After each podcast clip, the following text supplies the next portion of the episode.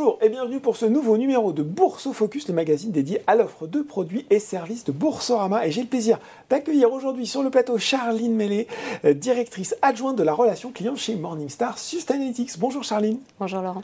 Alors pour ceux euh, qui regardent Bourse Focus, c'est euh, une autre vidéo dans la série de 4 qu'on a dédiée à la notation ESG, l'affichage des données extra-financières pour les clients et les visiteurs du portail boursorama.com.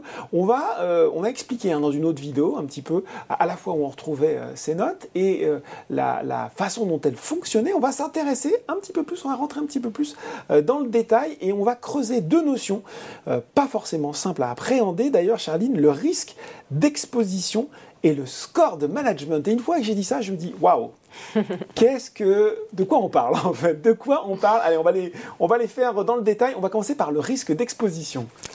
Euh, oui, c'est vrai que ce sont les deux dimensions principales mm. euh, qui, euh, sur lesquelles nos notations de risque ESG s'appuient. Mm. effectivement, dans, une autre vidéo, on a détaillé, défini un peu plus ce qu'on appelle le, risque ESG chez Sustainalytics. Donc, mm. c'est une notion de risque ESG non géré par l'entreprise.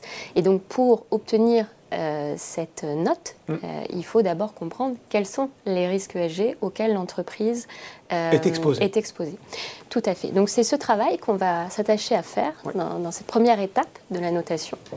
et donc on va, sous-secteur par sous-secteur, identifier et pondérer quels sont les risques ESG auxquels une entreprise fait face.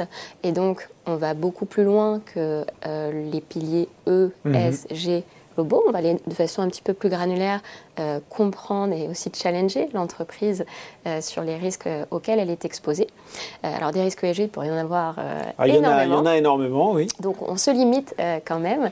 Il y a un premier enjeu, je dirais, qui est la fondation de notation ESG, c'est la gouvernance. Le G, quel que soit le sous-secteur dans lequel on évolue, c'est important et, et clé d'évaluer euh, gouvernance, bon fonctionnement des instances de l'entreprise, euh, des contre-pouvoirs, etc. Exactement. La, euh, la, structure du board, etc. Donc ça, c'est très important de comprendre le squelette mmh. et le, le, cerveau de l'entreprise, comment tout ça fonctionne. une fois qu'on a analysé la gouvernance, là, on va aller identifier plus précisément quels sont les autres risques ESG mmh. auxquels euh, l'entreprise est exposée. Et euh, dans notre cadre méthodologique, on s'est donné jusqu'à 20 euh, risques ESG possibles. Donc toutes les entreprises ne vont pas avoir la gouvernance plus 20, mais dans une liste de 20 autres risques ESG qui nous paraissent qui nous paraissent couvrir l'ensemble ah des possibles. Mhm. on va aller piocher euh, quels sont les, risques additionnels, je dirais à côté du G, mhm. quels sont les risques particuliers auxquels euh, est exposée l'entreprise? Alors on va le faire à deux niveaux. Le premier, c'est déjà au niveau de son secteur d'activité. Mhm. Les risques sont souvent communs euh, et donc on, comprend assez aisément que certains secteurs vont avoir des risques très environnementaux tout ce Compagnie pétrolière, pétrolière cimentière. On, voit un petit peu ce que ça peut donner. L'aérien. Euh, et sur d'autres, ça va être beaucoup plus des enjeux sociaux, sociétaux euh, qui vont euh, prépondérer. donc, on va au minimum identifier trois risques ESG spécifiques à la sous-industrie. Il y a mm. des sous-industries qui sont assez peu risquées d'un point de vue ESG par mm. nature, et au maximum 10 euh, risque ESG. D'accord. Euh, donc effectivement, des pétrolières, typiquement, vont se voir euh, associer 10 vont un risques peu cumuler, ESG. Voilà, un peu cumuler les risques.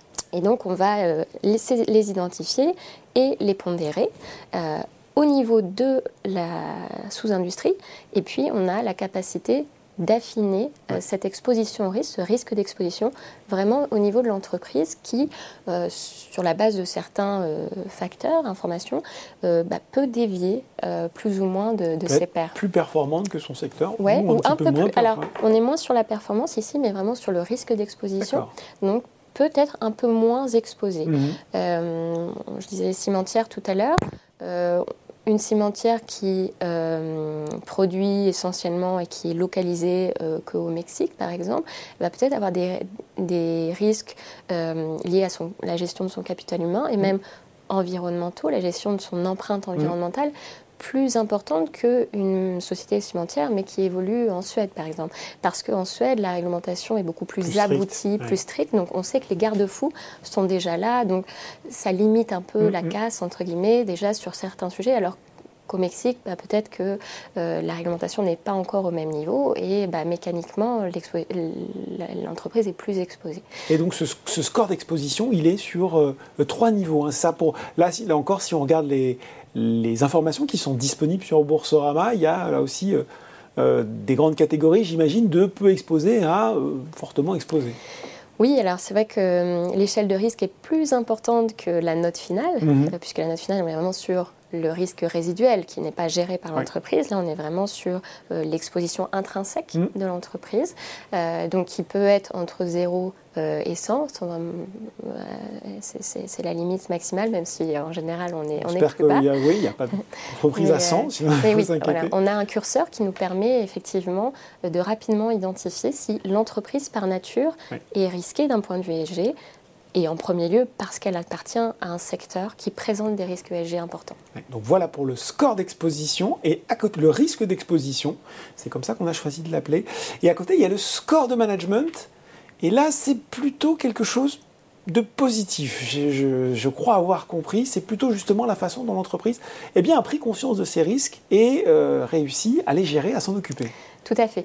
Donc une fois qu'on a euh, cartographié les risques, on les a pondérés, dans cette deuxième partie euh, de, la construction de la note, on va effectivement se concentrer sur la performance mmh. ESG de l'entreprise, mais une performance sur ces risques mmh. auxquels elle est exposée. Mmh. Donc on va évaluer à quel point l'entreprise gère correctement ou non. Elle a bien compris les euh, enjeux, en fait, et, elle et comment elle les a intégrés mhm. dans ses politiques, ses programmes, euh, comment elle, les gère. Et donc, pour ce faire, on, se base principalement sur l'information publique disponible. Donc, on n'envoie pas de questionnaire aux entreprises que l'on note. Ça, c'est un point important, euh, parce qu'on a remarqué, ça, il y avait un biais favorable aussi aux, grandes entreprises euh, qui, sont équipées. le temps de bien répondre elles ont des Équipes dédiées, Elles ont des équipes RSE dédiées euh, à ça. Et pour les plus petites euh, entreprises, ben, mm. c'est moins évident. Mm. donc euh, le fait d'utiliser euh, la, donnée publique disponible euh, nous permet de un peu sur un pied d'égalité. Même si effectivement les, grandes entreprises restent plus communicantes, ça permet d'homogénéiser un petit peu plus la donnée source. Et puis ici, on va aussi regarder les incidents, les controverses auxquelles une entreprise peut, peut faire face. Mmh. donc ça, c'est moins dépendant de sa communication, mais toutes les news qui peuvent sortir dans la presse, par des mm. journalistes, par des ONG, par des associations euh, gouvernementales, aussi certaines institutions. Euh, on va pouvoir aussi capter euh, les incidents qui remettent un peu en perspective la communication de l'entreprise. Mm. L'entreprise parfois coche bien les cases et puis on se rend compte, en tout cas sur les critères, les indicateurs que l'analyste attend, on trouve tout dans ses rapports annuels, ses rapports RSE. Et euh, pourtant, euh, il y a des scandales, il y a des controverses. Donc là, c'est un signal fort euh, de, comprendre que finalement, l'entreprise n'est pas prête à correctement appliquer les politiques et les programmes qu'elle revendique.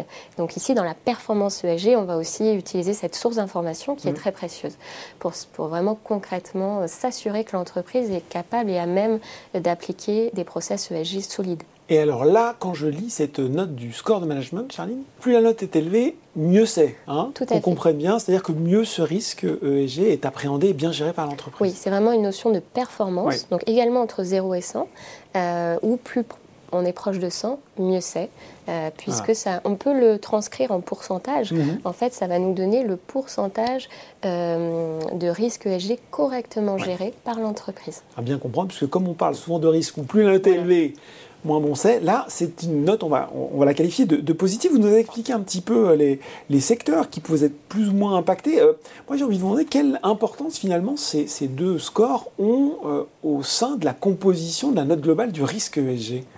Alors, elles ont leur, importante, leur importance pardon, toutes les deux. Mhm.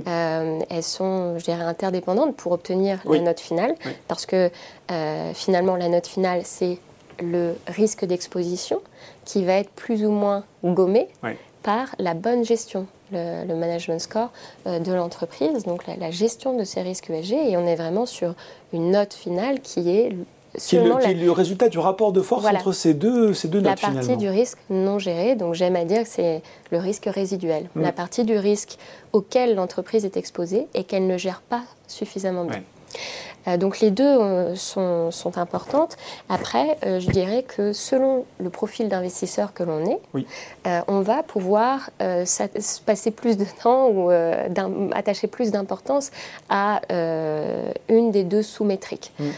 si on est très adverse au risque, euh, on n'aime pas euh, prendre du risque, on est, on, est très euh, conscient et, on n'a pas envie d'être sur des secteurs très exposés, d'un risque d'exposition très fort.